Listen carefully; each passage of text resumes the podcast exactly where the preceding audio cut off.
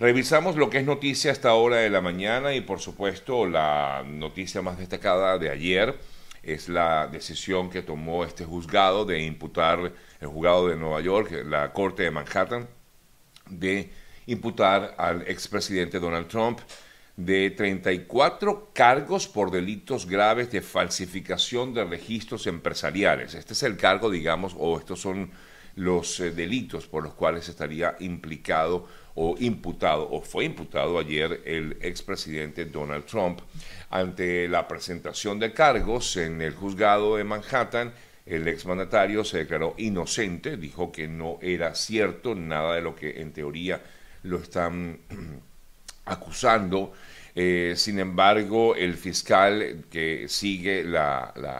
el, caso, pues presentó ayer también una rueda de prensa, o hizo una rueda de prensa, en la que dio claridad de cada uno de los asuntos, de, las, eh, de, las, eh, de los cargos por los cuales estaría siendo investigado Donald Trump. El fiscal Alvin Bragg dijo que, entre otras cosas, hubo 13 pagos directos, distintos, de forma irregular a tres personas para comprar su silencio. El primero de ellos es de 30 mil dólares a un portero de la Torre Trump que aseguraba conocer el caso de un hijo ilegítimo del exmandatario. Otro pago de unos 150 mil dólares a una mujer que alega haber tenido una relación eh, directa sexual con el expresidente Trump. Y un tercer caso, el tercer eh, que es quizás el más conocido, el de la actriz Stormy Daniels, luego de haber recibido su abogado unos 130 mil dólares para justamente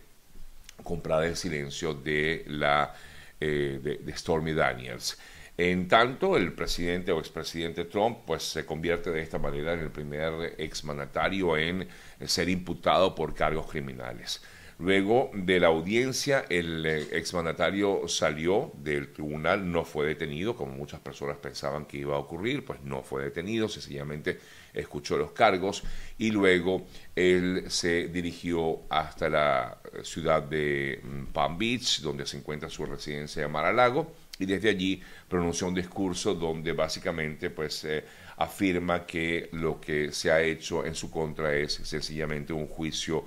político porque asegura que el, eh, en este caso el gobierno del presidente Biden, según lo que manifiesta el exmandatario Donald Trump, lo que quiere es sencillamente eh, acabar con su carrera política, tomando en cuenta de que justamente lo que viene ahora es la candidatura electoral, la candidatura presidencial, mejor dicho, para el año 2024. Y es por eso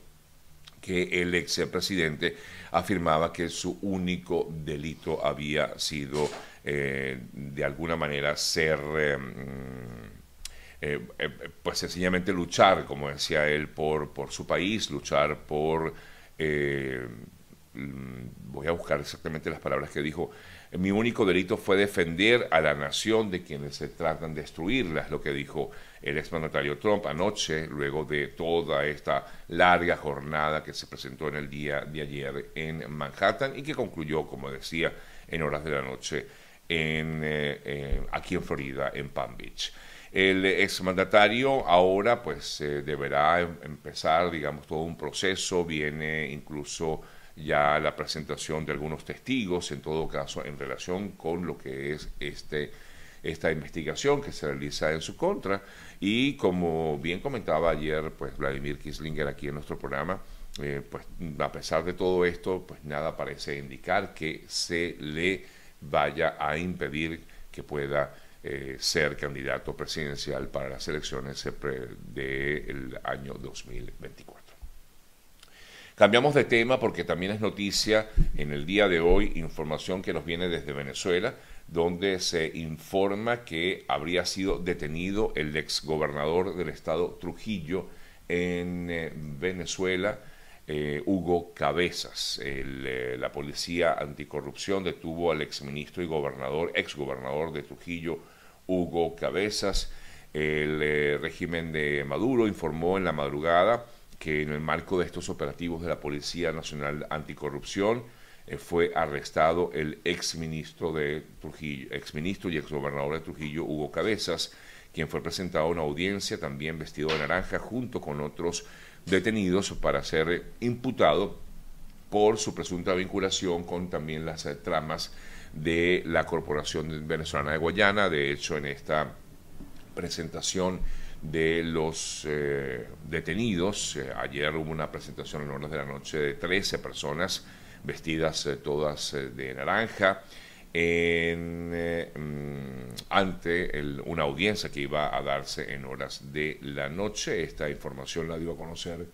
perdón, el propio ministro de Comunicación, Freddy Ñáñez, en horas de la noche del día de ayer.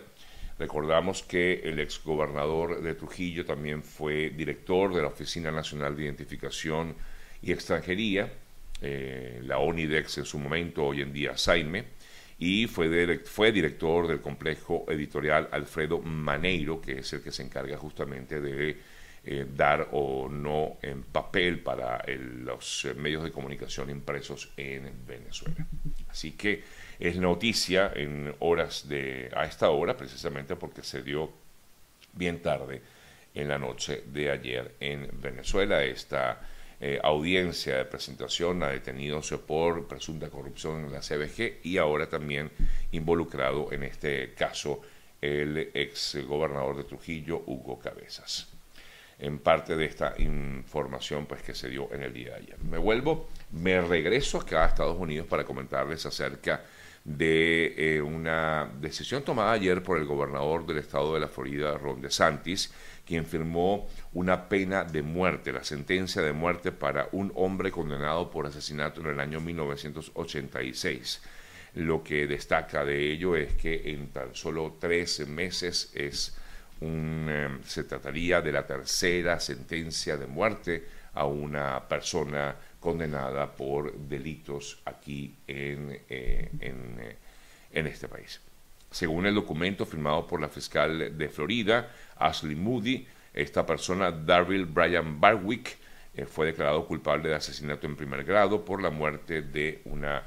mujer, Rebecca Went, ocurrido en el condado de Bay,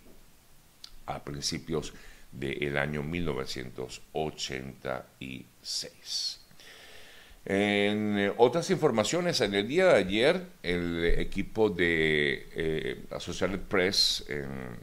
específicamente el reportero Joshua Goodman, que es el quien maneja todo lo relacionado con casos de Venezuela para esta importante compañía, esta, este importante medio de comunicación,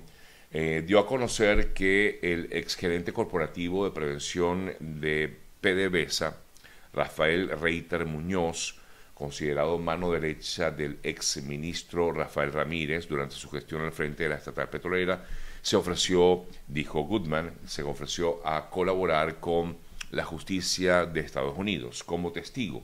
Esto directamente como testigo en contra de Rafael Ramírez, el ex ministro de Petróleo. Eh, según la, lo que informa Associated Press, eh, Reiter Muñoz se encuentra en España, donde eh, habría sido procesado, donde está procesado, mejor dicho, por una trama de lavado de dinero producto de corrupción justamente en PDVSA. Y es importante porque se destaca sobre todo el hecho de que los fiscales creen que, los fiscales aquí en Estados Unidos creen que Reiter puede aportar información que complique a Ramírez, a Rafael Ramírez, a quien señalan ahora de haber recibido sobornos por parte de empresas que habrían sido pagados en bancos de Andorra y Suiza y de haber comprado propiedades a nombre de personas cercanas. En tanto, el exministro Rafael Ramírez ayer habló, respondió, inmediatamente tuvo su reacción luego de conocer de esta decisión y dijo que esto, todo lo que se ha dicho con respecto a él es falso, dijo el exministro Rafael Ramírez, quien respondió a las afirmaciones de los fiscales federales de Estados Unidos, luego que indicaran que este exfuncionario habría aceptado sobornos durante su gestión frente a la industria petrolera.